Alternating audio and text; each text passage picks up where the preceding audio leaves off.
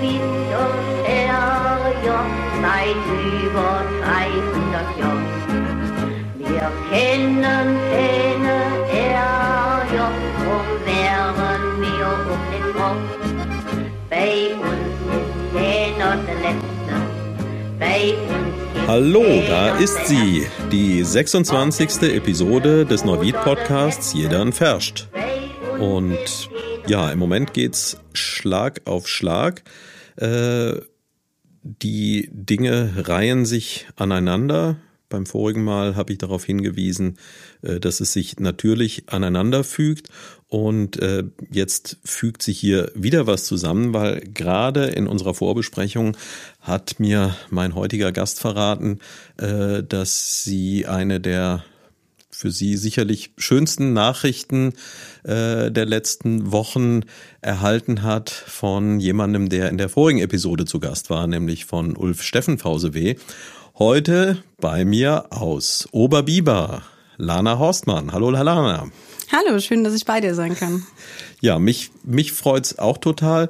Äh, es war, hat mich ein bisschen äh, Überwindung gekostet, weil ich ursprünglich, als ich mir überlegt habe, einen Neuvid-Podcast zu machen, äh, überlegt man sich natürlich auch von vornherein, äh, wer kommt dafür in Frage, wer kommt nicht in Frage. Und äh, da hatte ich mir eigentlich gedacht, hm, machst du das Fass auf, hier Menschen aus der Politik einzuladen? kommst du dann nicht ganz schnell in die Problematik, dass wenn du die einen einlädst, dass du dann die anderen auch einladen musst und dass du da irgendwie einen Ausgleich schaffst. Und ähm, dann habe ich mich aber ein klein wenig zurückgelehnt und habe mir gedacht, Nein, das ist ja mit ein Vorteil von solchen persönlichen Formaten. Äh, ich stehe ja in keiner Notwendigkeit. Äh, ich darf neugierig auf die Leute sein, auf die ich neugierig bin. Und äh, in dem Zusammenhang habe ich halt gefunden, ja, auch eine Politikerin darf hier durchaus mal zu Gast sein, ohne dass ich mich dann anschließend gezwungen fühle, auch die nächsten noch zu holen. Und Wer es nicht mitbekommen hat, das vielleicht jetzt noch ganz kurz zur Einführung. Du bist ja tatsächlich nicht die erste Politikerin, denn ähm, jemand, der auch zuletzt hier auf vielen Plakaten zu sehen war, äh, Dennis Moore, äh, mit dem ist es mir gelungen, ein ganzes Gespräch zu führen, ohne ein einziges Mal auch nur darauf einzugehen, dass er auch noch politisch aktiv ist. Ich glaube, ganz so werden wir es heute hier nicht halten, äh, denn es ist ja in dem Fall tatsächlich der Anlass dafür, dass du hier bist. Äh, aber ja, ich find's schön. Es freut mich.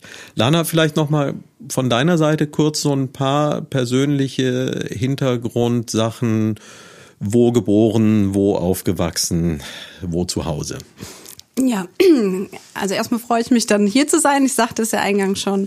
Und ja, ein paar Hintergrundinformationen zu mir. Also ich bin ähm, 34 Jahre alt und bin in Neuwied geboren, aber wohne seit eh und je in Oberbiber. Hab's also nicht äh, da rausgeschafft und das ist auch gut so. Bin natürlich innerhalb von Oberbiber dann ähm, schon mal umgezogen aus dem Elternhaus, damals in eine Wohnung, aber dann tatsächlich wieder zurück neben mein Elternhaus. Ähm, da bin ich mit äh, meinem Partner dann in ein Haus eingezogen, was wir grundsaniert haben. Ähm, ja, also von daher bin ich da glücklich und habe auch äh, nicht das Ansinnen, das zu ändern. Ähm, möchtest du noch was zu meinem beruflichen Werdegang wissen? Ich, ich glaube, da gehen wir erst später drauf mhm. ein, aber was mir an der Stelle gleich noch einfällt, und da, da merkt man halt, wenn 26 Episoden werden, hat man auch gar nicht mehr alles so komplett auf dem Schirm. Äh, es gab ja dann durchaus auch nochmal ähm, Politiker, die hier eine Rolle gespielt haben, äh, nämlich weiß jetzt nicht mehr, welche Episode es war, ähm, aber Manfred Scherrer und Dieter Rollepatz waren ja auch schon zu mhm. Gast. Und da haben wir unter anderem darüber gesprochen, wie Neuwied im Jahr 1970 deutlich größer geworden ist. Und als du in Oberbiber aufgewachsen bist, da gehörte Oberbiber ja schon zu Neuwied. Mhm. Wie war für dich die Wahrnehmung? Hast du das so empfunden? Hast du dich als Neuwiederin dann auch empfunden oder war das immer noch so, dass du gesagt also das Oberbiber jetzt im Vordergrund stand und das Neuwied irgendwas war, was dann schon so hinter zwei, drei Bergen und wo man jetzt nicht sie wirklich zugehörig mhm. fühlte. Na ja, gut, hinter zwei, drei Bergen würde ich jetzt nicht sagen. Aber ich bin ja nachher auch in Neuwied zur Schule gegangen. Natürlich hat man dann auch Freunde übers ganze Stadtgebiet verteilt gehabt, ist in Neuwied auch weggegangen, ist ja auch in die ein oder andere Kneipe oder Badern gegangen. Also von daher habe ich immer den Bezug zu Neuwied gehabt. Aber natürlich bin ich auch in die ja, Aktivitäten des Dorfes und das ist bei uns immer noch so ein bisschen, wird das Dorf, Oberbiber ist zwar schon wesentlich größer, aber wir sehen es immer noch als Dorf, ja auch eingebunden, sei es Karneval und Kirmes. Und wenn man sich so in dem Bereich äh, bewegt, dann ist das schon so das Oberbiberer Herz, was da schlägt. Aber äh, wir gucken auch über unsere Dorfgrenzen ähm, hinweg. Also von daher ähm, passt das schon. Ich lebe gerne in Oberbiber bin aber auch gerne in Neuwied. Also von daher ist das eine gute Kombi. Also du würdest schon sagen, weil das ähm, zum, zum Teil merkt man ja schon, dass da auch noch der ein oder andere Graben durchaus vorhanden ist. Aber äh, für jemandem jetzt äh, in deinem Alter ist die Zugehörigkeit zur Stadt, ähm, das ist schon eine Selbstverständlichkeit, ja. auch wenn der eigene Charakter trotzdem gewahrt bleibt. Genau, also ich glaube, ich kenne es nicht anders. Ne? Mhm. Von daher ist das ähm, ja, für mich, ähm, ich mag das Oberbiber, unser Dorf, aber wir gehören natürlich zu Neuwied. Und äh, ja, so bin ich aufgewachsen und habe mir über diese natürlichen Grenzen noch gar nicht so viele Gedanken gemacht, weil ich vielleicht auch gar nicht so aufgewachsen bin. Ja, ja, das ist dann doch auch ein bisschen schön zu hören, dass es sich nach und nach dann vielleicht doch etwas verliert. Jetzt kommen wir dahin, wo du vorhin abgebrochen hattest mhm. oder ähm, wo du meintest, soll ich da weitermachen? Äh, wie ist dann erstmal so schulischer und beruflicher Werdegang mhm. verlaufen? Also ähm, ich bin natürlich dann nur lieber zur Grundschule gegangen, habe bin dann aufs Rhein-Wied-Gymnasium hier in Neuwied mhm. gewechselt, habe ich gewechselt, habe da 2006 auch mein Abitur gemacht und ich muss sagen, ich bin unglaublich gerne in die Schule gegangen. Also wirklich, ich hatte da ähm, ein tolles Umfeld einfach und war auch sehr traurig, als wir dann nach dem bestandenen Abitur, worüber ich mich natürlich auch gefreut hatte, aber dann die die Schule verlassen musste und mir war dann schon relativ schnell klar, dass jetzt auch so ein bisschen der Ernst des Lebens in Anführungszeichen beginnt. Ähm, vielleicht, wenn ich kurz ausholen darf, mein, mein absoluter Traumberuf war es, äh, zur Polizei zu gehen. Okay. Äh, die Kommissarausbildung zu machen. War glücklich, dass ich mit 1,63 Meter Körpergröße äh, schon ein Zentimeter über der erforderlichen Mindestgröße war. Hab aber dann leider aufgrund meiner Dioptrienzahl, also ich trage jetzt Kontaktlinsen oder ich bin auch ab und zu Brillenträgerin, ähm, das dann nicht machen können. Und hatte dann für mich überlegt, naja, bevor ich jetzt anfange, irgendwas zu studieren, was ich jetzt eigentlich gar nicht will, weil der Fokus lag ja bei mir auf der Polizei. Ja. Dachte ich, na, dann mache ich mal erstmal eine grundsolide Ausbildung, kaufmännische Ausbildung und kann mich dann immer noch später bei der Polizei bewerben, weil dann die Werte sich verändern dürfen. Das ist dann so. Ja, ja und so bin ich dann ähm, zum Rasselstein gekommen. Dann zu der Zeit noch hier in Niederbiber, also äh, oder zwischen also Heddesdorf und Niederbiber das, oder? Genau, das ist ähm, organisatorisch ein bisschen anders. Die ähm, Ausbildung läuft organisatorisch immer über Andernach. Mhm. Ähm, in Niederbiber ist ja die ähm, Ausbildungswerkstatt noch. Und zum damaligen Zeitpunkt hatte ich, ähm, weil ich eine kaufmännische Ausbildung gemacht habe, auch die verschiedenen Bürobereiche natürlich durchlaufen, unter anderem dann auch noch in Neuwied, ja. als das noch bestand, ja. Und vielleicht noch einen äh, Schritt zurück, weil da ist dann zumindest auch wieder eine kleine Parallele. Ich neige ja in den letzten Folgen dazu, auch hier und da mal was von mir zu erzählen. Äh, politische Laufbahnen können sich ja auch schon zu Schulzeiten mhm. entwickeln. Auch da gibt es ja Formen der Demokratisierung. Äh, zu meiner Zeit gab es damals eine, ähm, hieß das Ganze SMV. Ich glaube, das stand für Schüler mit Verwaltung. Hundertprozentig sicher bin ich mir da gar nicht mehr. Gab es sowas zu deiner Schulzeit auch noch und warst du da auch aktiv? Es gab ja nachher die, ähm, die Schülervertretung, ne? Also ich ah, habe so im, dann, ja. genau, im, im, im Laufe meiner Schulzeit habe ich schon die ein oder andere Klassensprecherin-Funktion hinter mir und habe aber auch in der Oberstufe mit einem, ähm, ja, mit Arbeitsgruppen. Damals hatten wir ja noch die Möglichkeit, verschiedene Aktionen zu organisieren, was heute, glaube ich, gar nicht mehr so, so im, im großen Ausmaß stattfindet. Sei es von Finanzierungsfeiern, die man dann nachher macht, um irgendwie auch den Abiball zu finanzieren finanzieren. Da war ich also auch immer mit dabei. Ja, aber weiter als Klassensprecher ging es dann Nee, nicht. Also du genau, hast nicht, nicht. da Nee. schon die ganz große Karriere hingelegt und äh, über Jahre hinweg als Schülersprecherin oder so aktiv gewesen. Nee, bin ich nicht. Tja, hätte, hätte ich, ich äh, verrate das jetzt mal, ich bin mir nicht mehr ganz sicher, aber ich war, ich glaube, in der zehnten Klasse, ähm, da kommt jetzt auch gleich ein anderer Aspekt äh, dazu. Äh, häufig ist in der Politik ja so, dass das machen halt die, die ihn nicht vergessen haben, äh, nicht aufzuzeigen oder also die jedenfalls dann doch den Finger nach oben gereckt haben und so ging das mir damals. Da hat sich einfach niemand gefunden und ich war dann der Einzige, der es gemacht hat und äh, fühlte mich damit auch letztlich äh, durchaus ein bisschen überfordert. Mm, Also das heißt, in der Schulzeit war dir das jetzt noch nicht so komplett mit auf den Weg gegeben, dich in die politische Richtung zu bewegen. Das ist dann eher erst ein bisschen später passiert. Genau, also ich habe mich da schon immer, sag ich mal, fürs, fürs Gemeinwohl, für die Gemeinschaft eingesetzt, jetzt Ja. in anderer Form, aber das hatte in dem Sinne noch keine politischen Formen angenommen, ja. Ja. Das Und kam dann später. Und ja, wenn wir da den Schritt dann auch gleich machen, wie kam das denn dann? Also jetzt von Ausbildung äh, in einem Industrieunternehmen, äh, wie kommt da der Schritt zu sagen, ich engagiere mich jetzt hier im politischen Bereich? Ähm, Das kam eigentlich, ähm, ich bin dann relativ, ähm, ja, direkt zu Beginn der Ausbildung mit, mit der Gewerkschaft in Kontakt gekommen, ähm, was ja auch beim Rasset schon eine lange Tradition hat. Ja. Und fand das irgendwie interessant. Die haben ja genauso Jugendorganisationen, wo man sich dann, ähm, ja, organisieren kann, mitarbeiten kann, austauschen kann. Und das fand ich spannend. Und habe ich äh, mich dem angeschlossen, bin dann auch äh, Jugend- und Auszubildendenvertreterin geworden, ähm, heißt also quasi, ja, der kleine Betriebsrat der Auszubildenden, ähm, in dem Falle von Also da dann doch noch so eine Art Schülersprecherin. Genau, habe ich dann später nachgeholt, ja. Und bin dadurch natürlich äh, schnell mit den Themen Mitbestimmung und Gewerkschaft in Kontakt gekommen. Ähm, Fand es auch spannend. Hab sogar nachher war ich Vorsitzende der Konzernjugendvertretung bei ThyssenKrupp. Oh. Also habe dann auch ja einige ähm, Stufen dann noch ähm, hinter mir, habe dadurch natürlich auch sehr sehr viel lernen dürfen und können und hatte dann ganz simpel einfach, es waren Wahlen, ähm, es waren Wahlen und ich wurde einfach von Genossinnen und Genossen angesprochen, ähm, die so ein bisschen meinen Werdegang mitbekommen haben, auch auf der ähm, Mitbestimmungsschiene und Gewerkschaftsschiene.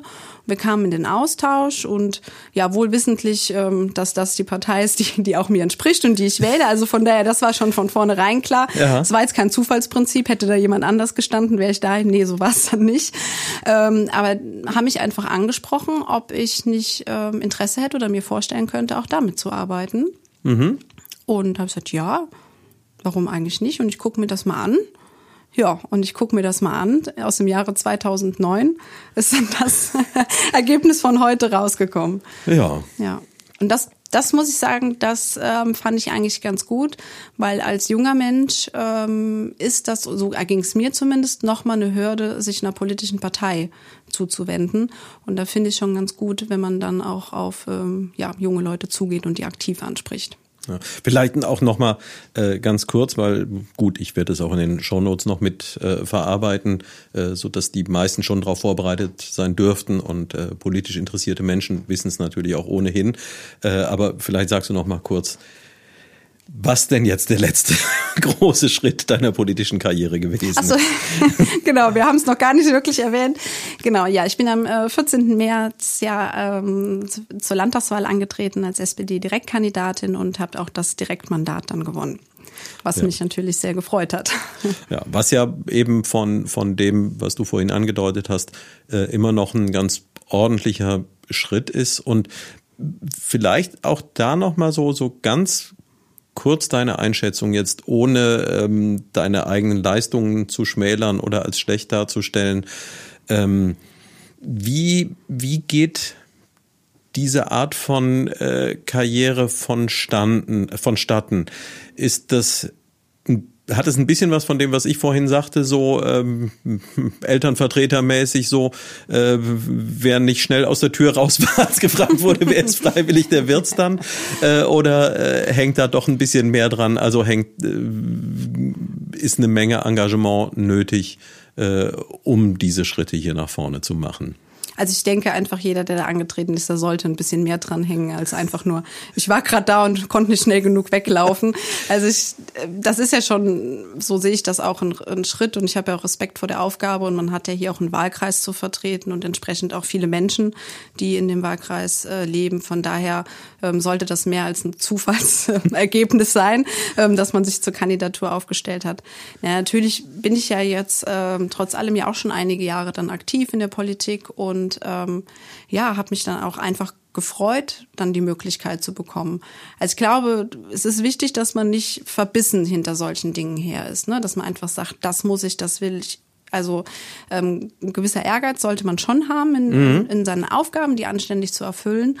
Aber ähm, ja, ich habe einfach die Möglichkeit angeboten bekommen und ähm, natürlich muss man das auch erstmal mit seinem Umfeld klären, ja. weil das ist ja auch eine Entscheidung. Äh, man geht ja auch ein öffentlich, ein sehr öffentliches Amt ein, ja. ähm, wo man auch im Fokus steht. Und nachdem ich dann ein paar Nächte darüber geschlafen hatte, habe ich dann gesagt, ja, ich möchte das. und da vielleicht mal die Frage, ähm, das, ja, du sagtest es, man steht dann in der Öffentlichkeit und äh, aber da gibt's ja dann eben auch verschiedene Schritte und von der kleinen Öffentlichkeit, wo man vielleicht hier und da mal äh, irgendwo in einem Artikel auftaucht oder mal gefragt wird, wo jetzt nicht jeder unbedingt sofort drüber stolpert, bis zu dem Punkt, wo, wenn man dann morgens zur Arbeit oder irgendwo sonst hinfährt und plötzlich feststellt, mein Porträt hängt jetzt hier an jeder dritten Laterne. Was für ein Gefühl ist das in dem Moment? Also ganz ehrlich, als wir die ähm, Plakate aufgehangen haben, und das ist ja von, von ganz vielen Helferinnen und Helfern waren mhm. ja da unterwegs. Und als ich die auf einmal gesehen habe, dachte ich, oh Gott. also das, das war wirklich einer der komischsten Momente, sein, sein eigenes äh, Gesicht da hängen zu sehen. Natürlich habe ich ja auch schon Wahlen hinter mir auf kommunaler Ebene, ja. aber das ist trotzdem noch mal was anderes, weil wir da mehr noch im Team auftreten. Ne? Mhm. So für Stadtrat, Ortsbeirat, ähm, so wirklich so diese Einzelporträts dazu haben und dann als die ähm, die Wesselmänner diese großen Tafeln oder diese Werbetafeln kamen, mhm. da war ich ganz verwirrt. also das ist, da war ich beispielsweise beim Einkaufen und auch an diesem Supermarkt hing dann auch eins meiner großen Bilder und ich hatte wirklich, ich wusste nicht mehr genau, an welchem Tag es kommt, ich wusste der Zeitraum ungefähr und ich park da und steig aus und denk so, huch. da hängt, das war schon komisch, ja. ja. Und äh, ich weiß nicht, ob man sich ähm, jemals daran gewöhnt, ist ja für mich jetzt die erste Form, ähm, dass ich das so erleben durfte gewesen. Weiß ich nicht. Aber mhm. es ist, ja, ist schon was anderes. Ja, ich, also das ist jetzt so einer der Punkte, den ich mir hier gewünscht hatte, eben diese Erfahrung davon, so wie ist es dann persönlich, weil äh, in diesem Beruf und ich finde das äh, ja sehr lobenswert, dass es trotz der Umstände immer noch Menschen gibt, die diesen Beruf wählen und die da mit dem entsprechenden Engagement rangehen. Ähm, ja, da, da steht man eben in der Öffentlichkeit und wird auch entsprechend äh, vermutlich angegangen. Hast du in dem Zusammenhang auch äh, persönlich negative Erfahrungen gemacht jetzt ab dem Moment, wo du so deutlich in der Öffentlichkeit gestanden bist? Ja, klar. Also ich glaube, gerade soziale Netzwerke ähm, laden ja förmlich dazu ein, ähm, ja, auf Menschen loszugehen, in Anführungszeichen. Also es, es ist für mich alles noch im, im, im Rahmen des Vertretbaren gewesen. Aber es war mir manchmal schon komisch, dass Menschen über gewisse Dinge über mich schreiben oder über gewisse Posts. Man hat natürlich versucht, ja auch in den sozialen Netzwerken mehr Öffentlichkeitsarbeit mhm. zu machen, weil Corona bedingt war der Wahlkampf ja ein anderer. dann, oh, Entschuldigung. Ähm, und dann einfach da Kommentare ähm, darunter geschrieben haben, mich irgendwie vorverurteilt haben, ähm, so auf dieses klassische Plonchen-Niveau ähm, mhm. reduziert haben. Und ich habe einfach den Menschen auch immer angeboten, unterhaltet euch doch mal mit mir. Also wir können uns ja gerne mal kurz schließen. Ja. Musste dann aber relativ feststellen, dass das gar nicht das Ansinnen ist. Darum geht's gar nicht. ähm, es geht wirklich darum, ähm, andere Menschen zu denunzieren. Das ist jetzt auch nicht ein Einzelschicksal von mir. Das passiert vielen Menschen, die in der Öffentlichkeit stehen. Und das musste ich dann lernen. Also das war am Anfang, wo ich gedacht habe, verstehe ich jetzt gar nicht. Mhm. Weil wenn jemand äh, mich oder meine Ansichten nicht gut findet, ist das okay. Dann können wir uns aber wenigstens vorher ausgetauscht haben. Und damit man sich ein Urteil darüber bilden kann. Ähm, ja, das muss man dazu lernen. Ähm, es ist aber jetzt bislang noch nicht in Beleidigung oder sonstiges ähm, geendet. Ne? Also es Ja. waren zwar manchmal, wo ich dachte, naja gut, so muss man das jetzt nicht gerade formulieren, aber es ist okay. Ich habe aber auch genau das Gegenteil erlebt, äh, wenn Menschen manchmal was drunter geschrieben haben und die aber mein Angebot dann angenommen haben, ähm, dass wir uns einfach mal telefonisch austauschen können oder in irgendeiner anderen Form, ähm, dass sich das dann gewendet hat. Also von daher, das ist aber dann für mich auch okay, weil das war ja dann konstruktiv. Dann hatte man ja auch wirklich Interesse daran und nicht einfach irgendwie Menschen zu beschädigen oder ähm, niederzumachen. Aber ja, wenn man heute ähm, soziale Netzwerke aufmacht, ist das wohl häufig an der Tagesordnung, leider. Ne, Das, da muss man mit lernen, umzugehen. Und ähm, ja, das habe ich dann äh, relativ schnell lernen müssen. Äh, hat mir am Anfang aber ehrlich gesagt auch ein bisschen zugesetzt. Ja. Auch meinem Umfeld, muss ich auch sagen. Ne? Also auch mein familiäres Umfeld, die das dann manchmal gelesen haben, und haben gesagt, äh, nee, geht jetzt gar nicht. Da habe ich gesagt, gut, da müssen wir jetzt mitleben. Ja. Da kommt dann, kommen nicht dann Momente, wo man sagt, ich schmeiß den Bettel hin und ähm, es, es, es ist mir zu, zu viel, weil die, die Befürchtung ist ja auch, wenn es jetzt nicht besonders gut läuft oder wenn es schlecht läuft, dann kann so eine Karriere ja auch schnell wieder zu Ende sein, kann dann aber je nachdem auch unter tragischen Umständen zu Ende sein. Aber gut, das ist dann. Aber ähm, es wird ja vermutlich, wenn es jetzt positiv läuft, also wenn sich deine Entwicklung so weiter aufbaut, dann ist ja zu hoffen, aber auch zu befürchten, dass die Öffentlichkeit immer noch größer wird ähm, und dass dann eben auch solche Anfeindungen oder persönliches Angehen immer noch, noch größer wird. Da muss man dann mit leben und sich überlegen, ob man diese Konsequenzen zu tragen bereit ist. Ja, ich glaube, ja, also ich habe es jetzt ähm, ja schon im kleinen Rahmen erleben müssen und ähm, natürlich umso so höher man oder äh, so höher man in gewisse Funktionen im öffentlichen Leben aufsteigt, umso mehr gerät man natürlich da auch in den Fokus äh, von Menschen, die es dann auf einen absehen, zumindest medial. Aber ähm, ja, ich hab, ich, da muss man mit leben. Das gehört leider dazu und habe aber dafür auf der anderen Seite ja auch viel positiven Zuspruch oder Mhm. auch äh, tolle Gespräche, ein super Austausch und wirklich ähm, ja Bürgerinnen und Bürger, die kritische Dinge äußern, das ist ja auch gut, Ja. aber da einfach sachlich, ne, wo es um wo es wirklich um das Thema geht, wo man sich austauschen kann und dann einfach ähm, ja selbst wenn man nicht einer Meinung ist, aber sagt okay, es war ein anständiges Gespräch und ähm, ich sehe es trotzdem so und du siehst es so, das ist okay und man kriegt halt aber auch ja viel positiven Zuspruch und das überwiegt. Und so Ja. sehe ich das. Also ich nehme dann für mich das, das ähm, Positive mit und das andere muss man ausblenden. Anders geht's nicht. Ich gehe jetzt noch mal einen kleinen Schritt zurück. Ich habe es ja vorhin angedeutet. Ähm, eine äh, Aussage ist mir haften geblieben aus dem Gespräch, äh, das ich mit ähm, dem früheren, also dem sehr viel früheren Oberbürgermeister Scherrer geführt habe, äh, der sagte, naja, zu seiner Zeit, ähm, da gab es für die Stadt noch einen gewissen Handlungsspielraum und er hatte das Gefühl, dass die Gesetzgebungen und Veränderungen eigentlich von da ab in eine Richtung gingen, äh, wo die Handlungsmöglichkeiten von Kommunen extrem eingeschränkt waren. Und er hat, das, hat da so ein, so ein ganz schönes Bild für gefunden, hat gesagt, die meine Nachfolger, die können eigentlich nur noch die Unterschriften unter alles machen. Und das ist aber ja, denke ich, insgesamt äh, so eine Sache, bemerken wir jetzt auch in Zeiten von Corona, wo häufig sehr schnelle und sehr dynamische Entscheidungen nötig oder sinnvoll wären, die sich dann aber so schnell gar nicht treffen oder umsetzen lassen. Wie ist das Gefühl, in so einen Riesenapparat dann auch reinzuwandern und zu spüren und zu wissen, die Einflussmöglichkeiten sind meistens relativ überschaubar. Es wird wahrscheinlich für vieles sehr, sehr viel Energie, sehr viel Arbeit, sehr viel Motivation nötig sein, um dann vielleicht kleine Dinge zu bewegen, äh, wo dann einerseits das passiert, wo wir gerade schon drüber gesprochen haben, dass an den Stammtischen, die es ja auch nicht mehr gibt, dann Die gleich gepoltert wird. ähm, Na, da hätte man doch viel mehr reißen müssen. Aber ähm, ist das nicht eine, eine, eine ungeheuer gewaltige Aufgabe, der man sich äh, ausgesetzt fühlt, wenn man sich in so eine Richtung bewegt? Oder gehst du da einfach froh und wagemutig ran und Also ich gehe da froh und wagemutig ran. Also am 18. Mai ist es ja dann soweit. Und ähm, ich glaube, wenn ich da mit so einer Grundfrustration reingehen würde mhm. und sage, ach ja, gut, ich kann ja eh nicht viel machen oder so, dann wäre ich falsch. Also mhm. dann, dann wäre das die falsche Entscheidung zu kandidieren. Äh, natürlich äh, kann man da keine Bäume ausreißen und man hat sich ja an die äh, Regeln und Regularien zu ähm, halten. Aber nichtsdestotrotz glaube ich, dass man äh, trotz allem was bewirken kann. Und dafür sitzen wir dann auch alle gemeinsam. Es ist ja nicht nur meine, meine Veranstaltung, sondern sind ja dann äh, jegliche Entscheidungsträger zusammen. Und da müssen wir gucken, dass ähm, jeder sich so weit einbringen kann und nach Möglichkeit das Beste dann auch für den Wahlkreis herausholen kann. Ne? Ja.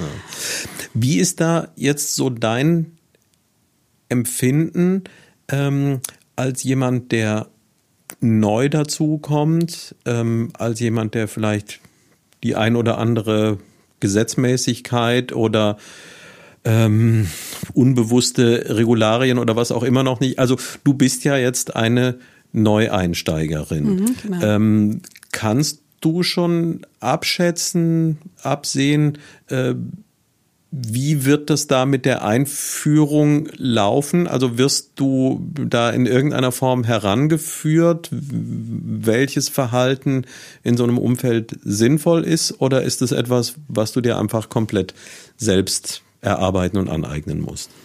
Also ich glaube, ich werde mir vieles ähm, selbst erarbeiten und aneignen müssen und das weiß ich auch und das will ich auch.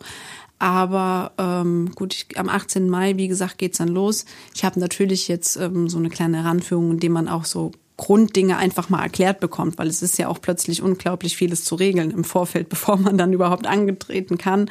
Ähm, da wird man jetzt nicht ganz allein gelassen, ähm, da kriegt man schon, schon viele Informationen. Das ähm, passiert jetzt aber innerhalb deiner Partei. Genau. Zunächst mal. Mhm. Genau, innerhalb äh, meiner Partei oder auch äh, von der Direktion des Landtages aus. Da sind ja auch gewisse Sachen zu regeln. Ähm, aber innerhalb meiner Partei auf jeden Fall äh, wird man nicht im Regen stehen gelassen, sondern kriegt schon mal so, ähm, ja, alles äh, in die richtigen Bahnen gelenkt. Aber jetzt für mich ähm, persönlich, in welcher Form ich dann mich da einbringen kann und äh, muss, das muss ich mir erarbeiten. Ja. Und ähm, ja, da fängt man wahrscheinlich, ich sage es jetzt mal ganz äh, simpel, in der letzten Reihe an und muss dann gucken, dass man auch gesehen wird. Ja. Ähm, so ist das, aber dessen bin ich mir bewusst. Also da bin ich, äh, lasse ich mich jetzt auch nicht demotivieren. und, und gibt es irgendwelche Dinge, also du, du äh, es brichst dir nichts ab, wenn du äh, da jetzt auch äh, ausweichst oder sagst, das ist noch zu früh, aber ähm, gibt es irgendetwas, was du dir schon ganz fest vorgenommen hast oder auch vielleicht ein ganz langfristiges Ziel, wo du sagst, so das ist Teil meiner Agenda. Das ist etwas, wo ich ähm, ganz intensiv für einstehen möchte und wo ich ähm, ja mir ganz groß selbst auf die Schultern klopfe und mir auch klopfen lasse, wenn es mhm. dann tatsächlich gelingt?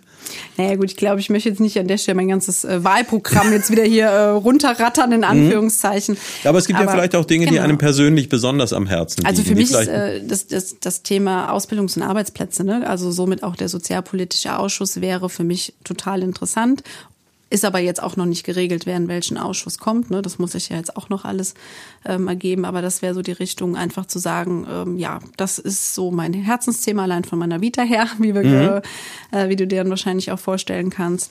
Ähm, aber auch das Thema Wohnen, bezahlbarer Wohnraum ähm, und natürlich jetzt die Herausforderungen, die wir unter Corona haben, das Thema Innenstadt das ist ja auch kein Thema, was wir großartig lang auf die lange Bank schieben können, sondern ähm, für die Innenstadt und drumherum, da ist ja akuter Handlungsbedarf. Mhm. Also das sind Themen, die ich ähm, gerne direkt angehen möchte, wohl wissentlich, dass ich auch erst am 18. Mai da ankomme. Fallen mir gleich zwei Fragen zu ein. Ich fange mal mit der ersten an und wenn ich nachher äh, nicht mehr dran denken sollte, dann erinnere mich da gegebenenfalls dran. Ähm, Thema Innenstadt, das ist eins, was ja hier in diesem Neuwied-Podcast immer mal wieder auftaucht und äh, ja, was auch mir persönlich am Herzen liegt, äh, vielleicht gerade vor dem Hintergrund, äh, dass ich sie eben zu anderen Zeiten kennengelernt habe und dass ich sie damals geliebt habe, wäre auch übertrieben zu sagen. Aber es ist ja unübersehbar und es war auch schon vor äh, der Corona-Krise unübersehbar, äh, dass da massive Veränderungen stattgefunden haben und immer wieder taucht eben hier in den Gesprächen auch das Thema auf, wo kann es denn hingehen? Wie kann es sich denn entwickeln?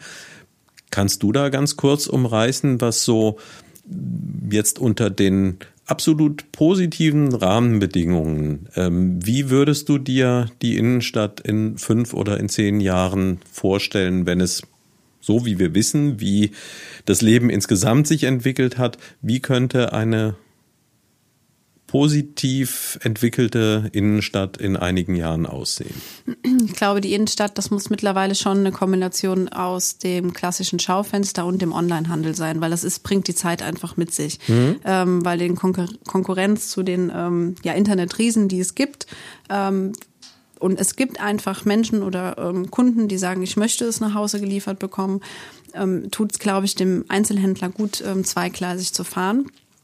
Aber nichtsdestotrotz sollte uns ja in der Innenstadt dran gelegen sein, dass man noch Schaufenster gucken kann und nach Möglichkeit nicht nur gucken, sondern auch reingeht und was kauft. Und das ist halt für mich ähm, der entscheidende Punkt. Also wir, wir lamentieren ja oft darüber, ähm, dass so viele Geschäfte in der Innenstadt schließen, dass äh, Ladenlokale leer stehen. Letztlich muss aber jedem auch bewusst sein, diese Geschäfte können auch nur überleben, wenn ich dahin kaufen gehe. Mhm. Und ähm, das ist immer, finde ich, auch so ein kleiner Appell, den ich auch immer so an Neuwiederinnen und Neuwieder geben kann. Ähm, wir müssen dann auch da kaufen gehen und unser Geld dann auch in Neuwied lassen. Ähm, natürlich gehört aber dazu ja auch ähm, ja ein attraktives Umfeld. Ne? Mhm. Also ich glaube jetzt mit dem Deich Vorgelände ist das schon mal was Gutes, dass man da auch wieder die Verbindung zur Innenstadt hinbekommt. Ähm, die Gastronomie, die dann hoffentlich dann bei Zeiten auch wieder geöffnet sein kann, ist auch wichtig, dass Menschen halt gerne Zeit bei uns verbringen und dann auch durch die ähm, Stadt flanieren können. Und ein altbewährtes Thema ist natürlich auch immer ähm, Luisenplatz und dergleichen wenig aufzuhübschen, um mehr Aufenthaltsqualität dann ja. auch zu gewährleisten. Thema Parken könnten wir jetzt noch äh, endlos fortführen. Ähm, ja, das, das ist, glaube ich, sehr wichtig. Parken, ÖPNV und dergleichen. Aber gibt es nicht noch Dinge, die darüber hinausgehen? Denn äh, es ist ja einfach, also das ist so eine Sache, die, die mir noch auffällt, auch in den Unterzentren oder eben in allem, was drumherum gelagert ist. Also früher gab es eben viel Einzelhandel, auch jetzt gar nicht mal nur in der Fußgängerzone. Mhm. Also in, da war es zu Zeiten schwierig, äh, überhaupt äh, ein Objekt zu finden, wenn man was vorhatte, äh, sondern drumherum, also sei es hier in Richtung äh, Heddesdorf, sei es ähm, Engerser Straße und so, da gab es überall doch noch deutlich mehr und ähm, selbst wenn jetzt diese von dir angesprochenen Konzepte auch äh, aufgegriffen werden, ähm, dieses dieses Kaufen alleine ist es ja nicht mehr, was so eine Qualität ausmacht. Mhm. Und wie, hast du da noch andere Ideen, äh, womit sich die Stadt zusätzlich noch füllen ließe, einfach um sie als, als sozialen Ort und auch das ist ja, äh, denke ich, ganz wichtig. Das spielt auch jetzt wieder für dein Gewerbe eine ganz entscheidende Rolle, dass die Leute überhaupt auch außerhalb von Social Media, wo sie sich äh, entweder nur unter ihresgleichen austauschen oder sonst eben gleich äh, laut schreiend reagieren. Äh, der, der öffentliche Austausch ist ja da auch ganz wichtig. Hast du da vielleicht noch andere Ideen außer jetzt äh, den, den Handel was so eine Stadt noch ausmachen und füllen kann? Ja gut, ich sage halt die Aufenthaltsqualität ne, an sich, ob es ähm, Begegnungsstätten gibt. Ich glaube in den Goethe-Anlagen und mit dem Deich-Vorgelände, wo einfach Menschen aufeinandertreffen können, miteinander kommunizieren können. Äh, Neuwied hatte ja auch sehr viele Märkte und Festivitäten zu bieten. Ähm, was ja auch mhm. unglaublich gezogen hat, ne? Und das ja. ja auch für verschiedenste Themenbereiche. Also sage ich mal nicht nur das tolle klassische Deichstadtfest, sondern vom Blumen- und Gartenmarkt bis hin zum Currywurst-Festival war ja alles vertreten. Und ähm, ich fand das damals auch ganz nett, diesen Schlemmermarkt vom, vom alten Rathaus zu machen, weil da einfach auch ähm, ja Menschen nochmal aufeinandertreffen können und einfach miteinander kommunizieren und so, dass man sagt, ich gehe auch gerne nach Neuwied, weil ich gucke mal, wen ich da vielleicht treffe, mit dem ich mich vielleicht mal austauschen kann. Das, was du sagtest, halt auch diese sozialen Kontakte zu mhm. haben. Natürlich sind die momentan absolut eingeschränkt, aber wir sind ja Optimisten und hoffen, dass das dann auch ähm, ja bald bald wiederkommen kann. Und ich glaube, das macht eine Stadt ja auch aus, dass ich wirklich nicht nur dahin gehe, um ein T-Shirt zu kaufen, sondern wirklich irgendwie ein bisschen flanieren gehen kann und gucken kann. Vielleicht sitzt der ein oder andere da im Café oder da und wir können uns noch austauschen hm. und einfach miteinander ins Gespräch kommen. Wie wäre es mit politischen Veranstaltungen auch in der Stadt, mal abgesehen von äh, Sonnenschirmen und äh, kleine Präsente verteilen, sondern vielleicht auch ja, Diskussionen, Austausch? Klar. Also ich glaube, da sind ja, äh, da, da sind ja der Fantasie keine Grenzen gesetzt ähm, und dass man da einfach ähm, ja einfach noch mal in Diskussion kommt. Ich hätte es sogar in meinem Wahlkampf gehabt. Also ich hätte mhm. sogar die Ministerpräsidentin wäre nach Neuwied gekommen und ähm, wir hätten das auf dem Luisenplatz äh, miteinander diskutiert. Ist ja leider Corona-bedingt ausgefallen, aber sowas äh, muss ja auch nicht immer nur in Wahlkampfzeiten der Fall ja. sein, sondern kann man ja auch durchaus zwischendurch mal machen und auch äh, ja dann dem Bürger auch, auch einfach ähm, mal das Wort erteilen, der dann auch mal direkt Fragen stellen kann. Finde ich also von daher keine schlechte Idee, ja. die du da gerade eingebracht hast, ja. So, jetzt zurück. Ähm, ich hoffe, dass der Gedanke, der mir jetzt ähm, wieder eingefallen ist, dass das auch der ist, den ich vorhin ausgelassen hatte. Äh, ich, ja, wir haben die gleiche Schule besucht und ähm, eines der Fächer, mit dem ich dort nicht so besonders gerne mich auseinandergesetzt habe, äh, das war die Sozialkunde. Ich glaube, dass ich tendenziell eigentlich immer ein relativ sozialer Mensch gewesen bin, äh, aber äh, das in der Theorie, das passte so gar nicht zu mir. Und von daher muss ich zu meiner Schande zugestehen, und ich befürchte, ich bin damit nicht der Einzige, die Art und Weise, wie bei uns Verwaltung und Regieren organisiert ist, ich weiß da gar nicht so richtig viel mhm. drüber. Und wenn ich eben jetzt schon, ja, du hast es vorhin angesprochen, Erst- und Zweitstimme, da komme ich noch halbwegs mit äh, klar. Aber dann wird es auch schon relativ schnell schwieriger. Und jetzt insbesondere, äh, vielleicht kannst du das jetzt schon bevor du das antrittst, nochmal so ein bisschen erklären, was macht denn überhaupt eine Landtagsabgeordnete? Also wie häufig sitzt die da im Parlament? Was tut sie, wenn sie nicht im Parlament ist? Mhm. Weißt du da schon so ungefähr, was dich erwarten genau, wird? Im Groben. Aber ich kann noch kurz ergänzen, ich hatte Sozialkunde Leistungskurs und das Aha. war eins meiner Lieblingsfächer neben äh, Deutsch und Englisch. Ähm, von daher, ich hatte eher so die Naturwissenschaften, habe ich so ein bisschen auf Seite gedrängt. Und Aber ähm, hing das vielleicht auch mit der Lehrkraft zusammen? Oder? Nee, ich glaube einfach, das äh, hängt mit meinem Talent zusammen. oder beziehungsweise mit meinem nicht vorhandenen Talent. Nee. Magst du denn Lehrer oder Lehrerin noch grüßen oder? Oh, da habe ich mich jetzt ja. Also ich bin gerne auf, auf die Schule gegangen und somit kann ich pauschal alle grüßen. Okay. Also jetzt nicht äh, Sozialkunde speziell, da muss niemand hervor äh, nee, gehoben das, werden. Das passt schon alles so. ja, aber jetzt kleine Sozialkundestunde hier bei uns, genau. äh, bei Jedern Ferscht. Äh, was, was, was weißt du schon, dass es dich bald erwarten wird? Also das, was ich schon weiß, gebe ich natürlich auch äh, gerne preis und äh, vielleicht können wir das an anderer Stelle nochmal wiederholen. Dann kann ich dir sagen, was davon wirklich zugetroffen ähm, ist. Also ich wohl so alle vier Wochen, vier bis sechs Wochen, ähm, es tagt dann immer das Parlament mhm. zwei bis drei Tage in Mainz. Ähm, da werde ich dann anwesend sein müssen. Dann gibt es einmal die Woche also wenn jetzt regulär ist und nicht gerade eine Pandemie ja. herrscht, ne, ähm, einmal regulär dann die Fraktionssitzung äh, meiner, meiner ähm, SPD-Fraktion. Und dann gibt's natürlich entsprechende Ausschusssitzungen, die vorbereitet werden innerhalb der Fraktion und dann aber auch Ausschusssitzungen, ist ja jetzt keine reine SPD-Veranstaltung, sondern das ist ja dann verteilt auf die verschiedensten Parteien entsprechend der ähm, Stimmenverteilung, die man dann letztendlich hat. Und ähm, Ausschusssitzung klingt jetzt so ein bisschen abstrakt, aber da gibt's dann Themenschwerpunkte wie zum Beispiel der sozialpolitische Ausschuss oder auch innere Sicherheit und, und, und. Also alle Themenfelder, die irgendwo die Politik in Mainz regelt. Mhm. Und da werden dann inhaltlich Dinge vorbereitet, die dann letztlich zur Gesetzgebung, Gesetzesänderungen oder sonstigen Dingen führen oder zu Diskussionen führen. Und da wird sowas dann vorbereitet. Und ich weiß jetzt noch nicht, in, in, in welche oder in wie viele Ausschüsse ich komme. Ähm, wie, wie wird das entschieden? Das also wie passiert das? Da, da, da sagt man, das und das würde mich interessieren und, mhm. und wie werden die dann anschließend verteilt? Also ich habe bis jetzt meine Wünsche nur abgegeben.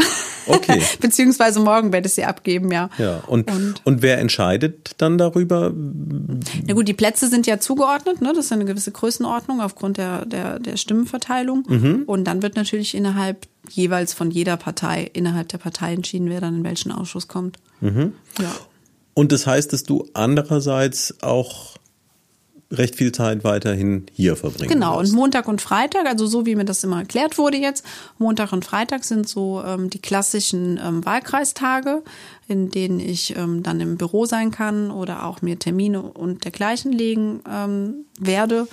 Ich äh, bleibe aber auch noch mit einer gewissen Stundenzahl beim Rasselstein beschäftigt. Von daher, ähm, ja, werde ich das dann alles unter einen Hut bekommen. Ja, und ist wahrscheinlich wie bei vielen Dingen im Leben so richtig, wie es dann am Ende funktioniert, merkt man erst in dem Moment. Frag mich dann in einem Jahr nochmal, wenn sich das dann alles eingespielt hat. dann kann ich wahrscheinlich mehr dazu sagen. Ja. Ne, also momentan ähm, kann ich nur das, was, was mir berichtet wird und bereite mich dementsprechend vor. Aber ich muss es, glaube ich, auch mal erleben. Ja, ja, ja, klar. Und das ist, ähm, wie ist da jetzt, ich habe es ja vorhin bei den Plakaten schon mal angesprochen, äh, Gibt es da so ein klein bisschen so ein mulmiges Gefühl jetzt da vor der Premiere zum ersten Mal dann äh, im Landtag als Abgeordnete zu sein? Oder äh, ist da schon so viel Routine jetzt aus anderen Gremien, äh, dass du das Gefühl hast, ach, da passiert schon nichts? Nee, also ich würde jetzt lügen, wenn das gar nichts mit mir macht. Also ich äh, freue mich auf den Tag, aber ähm, ja, es ist ja schon was Neues. Also ich weiß nicht, wer, wer zum ersten Mal jetzt so in den Landtag gewählt wird und sagt, ach ja, gehe ich mal dahin und setz mich mal dahin. Nee, also ich äh, freue mich, das machen zu dürfen. Und ich habe da, ja, es, für mich ist das eine ehrenvolle Aufgabe, das machen zu dürfen. Deswegen ähm, bin ich schon gespannt auf den Tag, auch ein bisschen aufgeregt. Aber jetzt mulmiges Gefühl ist es nicht. Also es ist kein negatives Gefühl. Es ist eine positive Aufregung, sagen wir es mal so. Und auch der Moment, also im Saal sitzen ist ja eine Sache, am Mikrofon. äh, Ja, hier geht's die ja nächste jetzt, Herausforderung. Hier geht's ja jetzt hoffentlich, aber äh, vor Publikum, also ich, ich stelle das ähm, bei mir selbst häufig fest, dass ich äh, aus der neutralen Beobachtung raus äh, das Gefühl habe, auch mit solchen Situationen gelassen umzugehen. Und wenn ich aber dann irgendwo deutlich in der Öffentlichkeit stehe, dann bin ich schon froh, wenn ich anschließend relativ schnell mein Hemd wechseln kann, weil äh, zumindest das lügt in dem Moment nicht. Nee, also aufgeregt ist man eigentlich immer. Also so geht's mir vor jeder Veranstaltung und ähm, sei es jetzt auch Parteiveranstaltungen, die wir in der Vergangenheit schon hinter uns gebracht haben oder auch ähm, betriebliche Veranstaltungen, wo man einfach äh, vorne ans Mikrofon geht, in der Öffentlichkeit steht. Ähm, also Aufregung habe ich da immer. Aber das ähm, ist auch nicht schlimm. Also das ist ja, ist ja gut so, ne? Und ähm, ja, die wird sich, glaube ich, auch so schnell nicht legen. Oder vielleicht legt sie sich auch nie. Ich weiß es nicht. Ich, ich vermute nicht und ich habe ja hier auch schon äh, Schauspieler zu Gast gehabt, für die das ja nochmal eine ganz andere Art von Routine ist und auch die haben eigentlich immer gesagt, nee, eine ganz richtige Form von Routine wird's dann doch nicht. Also mir hat mal jemand gesagt, wenn man nicht mehr aufgeregt ist, ist es Zeit aufzuhören. Ja. Weil dann hat man ähm, keinen Respekt mehr vor der Sache, die man tut. Also von daher hoffe ich, dass die Aufregung lange erhalten bleibt. Ähm, jetzt bist du ja, ich glaube, das darf man so äh, schon sagen, ähm, auch für dieses Parlament noch immer vergleichsweise jung. Also ich nehme an, der Altersdurchschnitt dort wird schon ein anderer sein. Äh, denkst du denn, dass es dir auch gelingt, ähm, eine andere Rangehensweise oder einen anderen Draht auch zu jüngeren Bürgern zu bekommen, so wie du ja selbst in deinem Wahlkampf eben auch schon äh, Social Media eingesetzt hast. Aber da gibt's ja wahrscheinlich noch ganz andere Sachen. Und ich stelle halt häufig fest, wenn, wenn ich gewisse Dinge mit meinen eigenen Kindern oder mit anderen jungen Menschen ähm, anspreche, dann merke ich häufig von deren Lebensumfeld verstehe ich viele Sachen Mhm. einfach überhaupt nicht mehr. Also die der ein oder andere Hörer oder Hörerin wird es mitbekommen, äh, den Instagram-Kanal, den vernachlässige ich einfach, weil es nicht wirklich meine Lebenswelt ist. Und für andere sind aber solche Dinge ja absolut die Lebenswelt und all das wird ja noch noch viel viel ähm, schneller. Also Glaubst du, dass du in der Lage bist, jetzt aus, aus deiner Generation auch viel mit äh, nach Mainz zu bringen und zu nehmen und andererseits auch aus den Generationen hier von vor Ort mehr aufnehmen zu können? Das glaube ich schon. Ohne natürlich äh, meine Generation mit 34 ist jetzt auch wieder eine andere als die 17-, 18-Jährige Klar. heute. Aber ich glaube, der Bezug dazu ist für mich noch ein anderer. Also ich habe es leichter, ähm, auf diejenigen zuzugehen oder umgekehrt auch auf mich. Und ähm, ich glaube, das ist ein Vorteil. Also kann ein Vorteil sein, sagen wir es mal so. Ja. Und da einfach, ähm, ja, junge Menschen irgendwie auch an die Politik zu bekommen, dass sich dafür zu interessieren. Und die, die Hemmschwelle ist einfach da. Die Hemmschwelle ist einfach, wenn da jemand ganz etabliertes, ähm, Anfang 60, ich möchte da jetzt keine Altersdiskriminierung oder sowas ja. ähm, betreiben, darum geht's ja gar nicht. Aber die Hemmschwelle für einen 17-, 18-Jährigen ist dann natürlich höher als sie bei mir ist, mich einfach auf Instagram anzuschreiben. Was auch mhm. passiert ist. Fand ich auch interessant. Ein paar Schüler haben mich angeschrieben, Fragen gestellt. Und ähm, ja, das ist, glaube ich, ganz gut. Ja. Oder kann ganz gut werden, sagen wir es mal so. Mhm. Und jetzt bist du ja eben auch Vertreterin eben dieses Landkreises in, in Mainz und aber dafür musst du ja auch erstmal wissen, was wollen denn die mhm. Menschen aus diesem Landkreis? Mhm. Was äh, ist denn da nach Mainz zu tragen? Äh, hast du da dir etwas vorgenommen, wie du das in Erfahrung bringen kannst, damit du auch die Forderungen stellst oder die Weichen dort mitstellen kannst, äh, die dann tatsächlich auch der Stadt und der Region gut tun. Also ich glaube, erstmal ist es wichtig, jetzt, ähm, wir haben jetzt so ein bisschen den Fokus auf Neuwied, aber zu meinem Wahlkreis gehört ja auch Dierdorf und Puderbach, die mhm. man ja nicht aus dem Auge verlieren sollte. Ähm, ist ja auch ganz wichtig und natürlich ist da die Vernetzung auch entsprechend gut. Also sei es mit den politischen ähm, Verantwortlichen da vor Ort, aber es gibt da ja auch verschiedene Vereine, Initiativen von Gewerbetreibenden und, und, und, wo einfach äh, Bürgerinnen und Bürger mit entsprechendem Background sich ja auch dann ähm, zusammentun und versuchen, etwas zu bewegen. Und da ist der Kontakt, glaube ich, ganz, ganz wichtig, ähm, dass man da viel vieles ähm, an Feedback bekommt, geschildert bekommt. Und äh, das möchte ich auf jeden Fall so fortführen. Der direkte Kontakt zu Menschen fände ich auch super, wenn er ja. dann wieder möglich ist. Und dann ist es, sei es auch mal das, wenn man da einfach auch mal eine Festivität geht, die dann auch in den Ortschaften ähm, stattfindet, dann irgendwann mal wieder um einfach mal ins direkte Gespräch zu, zu kommen. Aber natürlich ähm, Netzwerke zu bilden, Brücken zu schlagen, das muss auf jeden Fall so sein. Und äh, das äh, nehme ich mir auch vor, das dann so zu tun. Und wenn jetzt jemand ein konkretes Anliegen hat, wie kommt er denn am besten oder am sinnvollsten an dich ran? Also ich bin ja jetzt momentan noch so ein bisschen selbst organisiert. Mhm. Ich habe ja dann ähm, das, das Glück, ab dem 18. Mai dann auch ein entsprechendes Büro mit Mitarbeitern zu haben. Ähm, aber aktuell, glaube ich, habe ich auf allen Kanälen, sei es sogar in den Printmedien, irgendwie meine Kontaktdaten von E-Mail, Handynummer oder Telefonnummer ähm, bekannt gegeben. Also wenn man meinen Namen eingibt, man findet auch direkt alles von mir. Der ist äh, nicht mehr viel privat. Von daher ähm, ist es kein Problem, den direkten Kontakt zu mir zu suchen. Oder über soziale Medien, wie auch immer. Okay, ja, und wie du schon sagtest, hoffentlich dann äh, bald auch wieder nicht nur für Podcaster ja. im persönlichen Gespräch ja. möglich. Aber ja. telefonisch ist es ja zumindest auch jetzt möglich. Wir sind Videoformate haben wir auch angeboten, ne? also so digitale ähm, äh, Sprechstunden in Anführungszeichen. Also da haben wir ja das Glück, dass die Medien uns da einiges äh, bieten, dass wir da verschiedenste Plattformen ja. oder Angebote äh, machen können, ja. Aber ich, ich glaube tatsächlich, dass da auch ähm, ein, ein Teil des, des Jobs, den du jetzt zu erledigen hast, äh, wird der sein, ähm, ich, ich kenne da eine Anekdote, die mal berichtet wurde ähm, über Henry Nann, der seinerzeit mit dem Stern ein sehr zu dieser Zeit zumindest wahnsinnig erfolgreiches Magazin äh, rausgegeben hat und der wurde angesprochen, wie er denn dafür sorgt, äh, dass er die Dinge in sein Heft bringt, die die Leute auch haben wollen. Und äh, er muss dann so sinngemäß gesagt haben, naja, äh, man muss halt das schreiben, was Lieschen Müller lesen möchte. Und dann fragte der Journalist ihn, woher er denn weiß, was Lieschen Müller lesen möchte.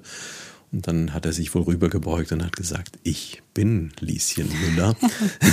also äh, zusammengefasst, es ist eben das, was die Leute sagen, ist vielleicht gar nicht unbedingt das immer das, was sie brauchen. Und ich glaube, da das Gespür zu haben, herauszufinden, äh, einerseits, was sind die Wünsche, andererseits, was tut aber auch wirklich gut und, und was tut Not. Ich glaube, das ist die Sensibilität, äh, die man in diesem Beruf haben muss und wo man die Offenheit für braucht. Ja, ich glaube, das ist eine Grundvoraussetzung, weil ähm, Politik kann nicht alle Wünsche erfüllen. Das ja. ist so, ne? Wir leben in einer ähm, Demokratie, aber ähm, es ist wie bei einem Fußballspiel, äh, wenn, wenn die deutsche Nationalmannschaft spielt, hast 80 Millionen Bundestrainer vom Fernseher sitzen und jeder weiß, wie es funktioniert. Ähm, das, das gehört dann auch zu dem, dem Job dazu. Aber ja, wie du schon sagtest, ähm, natürlich die Bedürfnisse äh, und Wünsche in Anführungszeichen der Menschen mitnehmen, aber dann letztlich so umzusetzen, dass sie es auch sinnvoll ist für den Großteil der Gesellschaft oder für gewisse Gruppierung, Menschen, wie auch immer. Ähm, ich glaube, diesen Spagat der Kommunikation zu schaffen, das ist die Herausforderung, die Politik hat. Ja. Mhm. Spannend auf jeden Fall.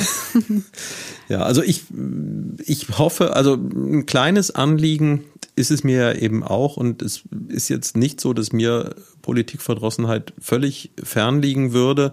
Äh, man kann das manchmal verstehen, äh, dass Leute gefrustet sind und es gibt, glaube ich, reichlich Beispiele jetzt gerade aus den letzten Monaten, wo zum Teil man auch sehr, sehr unglücklich mit Versprechungen umgegangen ist, wo ich vielleicht auch an dich persönlich jetzt appellieren möchte.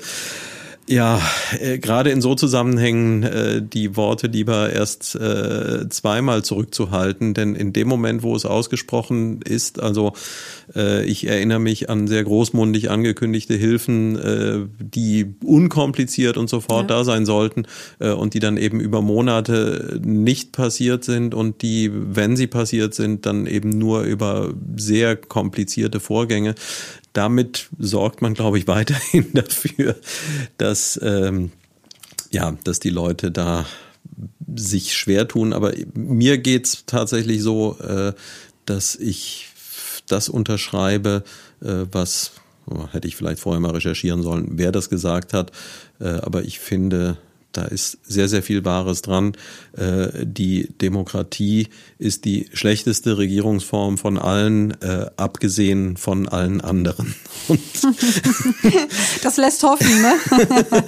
ja, ja, weil ja, es ist eben so so richtig gut. Äh, die die die Welt ist voller Durcheinander mhm. und voller Schwierigkeiten und voller komplizierter Sachen. Und wenn man eben den einen glücklich macht, dann macht man möglicherweise den anderen ja, unglücklich. So, ja. und wollte man beide glücklich machen, dann müsste man wahrscheinlich im Inneren von den beiden ansetzen.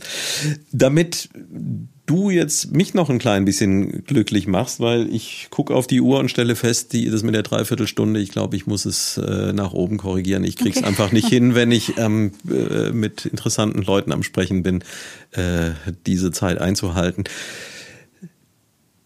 Also, mich würde es glücklich machen, wenn du mir jetzt noch die Frage beantwortest, die bei allen bisherigen Gästen gleich gewesen ist, nämlich was ist denn dein persönlicher Lieblingsort hier in und um Neuwied herum? Mein Zuhause. Nein, ich, ich, wurde tatsächlich, ich wurde das schon mal gefragt. Mhm. Und dann habe ich mir schwer getan damit, weil ich glaube, wir haben so viele tolle Orte äh, oder, oder einfach äh, Locations, äh, wo ich sage, da bin ich total gerne. Aber letztlich ähm, freue ich mich auch einfach, äh, zu Hause mal zu sein. Und ähm, ja, da ist man, bin ich nicht so oft, ich bin viel unterwegs. Mhm. Und da ist das so mein persönliches Lieblingsdomizil. Ja. Ja, wird wahrscheinlich dann jetzt in absehbarer Zeit noch ein bisschen weniger sein. Wie, wie schaut's da im persönlichen Umfeld aus? Also das, deine Entscheidung, jetzt diesen Weg mhm. hier zu gehen und äh, letztlich könnte ja durchaus sein, dass dann auch ein Lebenspartner sagt, na so ein Mist, jetzt hat sie ja auch noch gewonnen. nee, wie, also, wie verhält sich das? Hast du da entsprechende äh, Rückendeckung? Ja, definitiv. Also muss ich dazu sagen, zu meiner ähm, vorherigen beruflichen Tätigkeit, ich war, bin ja Betriebsrätin Freigestellte mhm. und auch im Europäischen Betriebsrat und habe noch verschiedenste Positionen, so dass ich auch schon viel unterwegs war. Wenn wir nicht gerade eine Corona-Krise haben, aber auch da war ich schon viel auf Dienstreisen und ähm, nicht immer zu Hause. Und politisch war ich ja auch schon aktiv hier vorher in Neuwied. Also von daher, ähm, ja, kennt er das so oder kennt den Weg, den wir so gemeinsam bestritten haben und unterstützt das total und ja, äh, ist jetzt auch, es verändert sich nicht unbedingt so viel. Ob ich äh, dann, er sagt immer, ob du im Ruhrpott oder in Mainz bist, macht dann für ihn weniger Unterschied. Nee, aber äh, klar, da hat man schon drüber gesprochen, da musste man auch ein bisschen sacken lassen, aber die Unterstützung habe ich da. Und jetzt noch mal ein klein wenig auch ähm, perspektivisch gedacht. Äh, guckst du jetzt komplett auf den Moment oder gibt es irgendwo im Hinterkopf auch noch so eine kleine Klingel, die sagt, hm, wenn jetzt Mainz schon geklappt hat, warum nicht auch Berlin? Oh nee, nee, die, nee, ich, ich möchte erst mal am 18. Mai beginnen. also, ähm, also wir haben ja dieses Jahr noch äh, einen Bundestagswahlkampf äh, oder eine Bundestagswahl vor uns. Und äh, meine, Fra meine Partei hat auch einen tollen Kandidaten, aber äh, nee, also ich möchte erstmal überhaupt in Mainz ankommen und das erleben. Und äh, nee, den Gedanken habe ich nicht.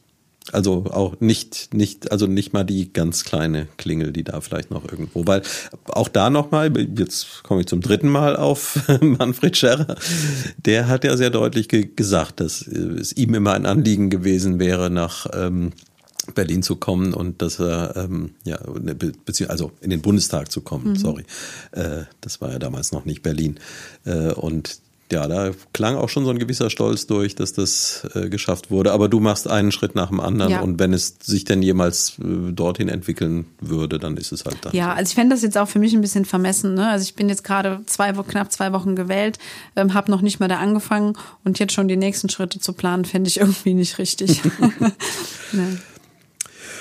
Gut, äh, ich habe den Eindruck, ich könnte gut und gerne äh, noch mal die gleiche Zeit mit dranhängen, mhm. aber das müssen sich dann vielleicht die Hörer auch erst noch wünschen. Und äh, ich wünsche mir jetzt auch noch mal was von den Hörern. Ich habe es schon verschiedentlich getan, aber hier noch mal in aller Deutlichkeit. Äh, ich möchte gerne mit diesem Podcast unter anderem auch einen kleinen Teil äh, zu dem beitragen, was Lana halt auf einem ganz anderen Wege tut, äh, nämlich den Austausch in der Gesellschaft zu fördern. Und ich hoffe, dass es mir dadurch gelingt, dass ich einfach hier mit allen möglichen Menschen spreche und auch so persönlich spreche. Da auch nochmal vielen Dank dir, dass du da doch so die Vorhänge aufgemacht mhm. hast. Ähm, und ich wünsche mir einfach sehr, dass der ein oder andere hm, doch auch mal ein bisschen mehr kommentiert, vielleicht auch nochmal Vorschläge macht für Menschen, die hier äh, als Gast in Frage kommen könnten. Äh, aber wenn sich unter so einem Podcast und ich poste sie ja eben auch äh, auf den relevanten äh, Social Media Kanälen. Wenn sich da mal die ein oder andere Diskussion draus ergibt, äh, dann wäre das etwas, was mich sehr freuen würde, weil auch das kann ja ein Input dann wieder für diejenigen sein, die an den Geschicken arbeiten, äh, die uns ja das Leben schwerer oder einfacher machen. Mm, mir macht das Leben äh, regelmäßig Peter Dümmler einfacher. Entweder wenn ich hier bei ihm im Merlin Sound Studio in Neuwied-Heddesdorf aufnehmen kann. Äh, das hat eine tolle Atmosphäre hier und ich kann mich komplett aufs Gespräch konzentrieren und muss nicht noch gucken, klappt denn mein Aufnahmegerät auch und ist der Pegel auf der richtigen Stelle. Von daher kann ich jedem, äh, der selbst darüber nachdenkt, irgendetwas äh, im Tonbereich zu machen, Merlinshorn in Heddesdorf ist da die hervorragende Adresse in Neuwied und es kommt erschwerend hinzu, äh, darf ich heute anmerken, äh, dass ihr beide euch ja zumindest den Ort teilt, wo ihr aufgewachsen genau. seid. Peter kommt wie Lana aus Oberbiber. Mhm. Habe ich irgendetwas vergessen, was du unbedingt noch angesprochen haben möchtest? Ähm, nee, ich fand es äh, spannend heute. Ich ähm, ja, bedanke mich für das nette Gespräch und vielleicht können wir das ja dann irgendwann nochmal wiederholen und dann kann ich dir auch mehr sagen, wie mein Alltag dann wirklich aussieht. Ja, also ich ähm, stelle gerade für mich selbst fest, äh, dass mir die ganze Zeit äh, Ideen kommen für Menschen, mit denen ich noch sprechen kann. Und äh, du bist jetzt aber nicht die Erste, bei der ich auch das Gefühl habe, es kann sich zumindest in absehbarer Zeit lohnen, äh, das nochmal fortzusetzen und zu gucken, wie schaut's denn dann rückblickend aus. Ich hoffe auch ein ganz kleines bisschen was äh, gegen die Politikverdrossenheit ja. mit unternommen zu haben, äh, denn ja, es, es gibt äh, viele Vorurteile und vielleicht sind es zum Teil auch nicht nur Vorurteile, aber ich denke, eines, was man jetzt hier hoffentlich sehr deutlich gemerkt hat, mit wem auch immer man da konfrontiert ist, es sind auch Menschen, die da ja. in diesen Berufen arbeiten äh, und auch wenn der ein oder andere davon vielleicht den ein oder anderen Fehler macht, aber auch da, das kennt man aus jedem Arbeitsumfeld, ja, wo gearbeitet wird, äh, macht man Fehler, wo keine Fehler gemacht werden, wird genau. nicht gearbeitet. Und ähm, ja, auch da vielleicht zumindest ein ganz kleines bisschen Nachsicht, was ja nicht bedeutet, dass man eurem Gewerk nicht auch ordentlich auf die Finger das stimmt, sollte. Das stimmt. ähm, ja, aber, aber das passiert auch. Also. aber leicht ist es nicht. Das war die 26. Episode des Neuwied Podcasts Jedern Ferscht. Ich hoffe, es hat euch genauso viel Spaß gemacht wie mir und äh, ich verabschiede mich so wie immer mit meinem Schlusswort. Tschö, Söte Klasens Rainer.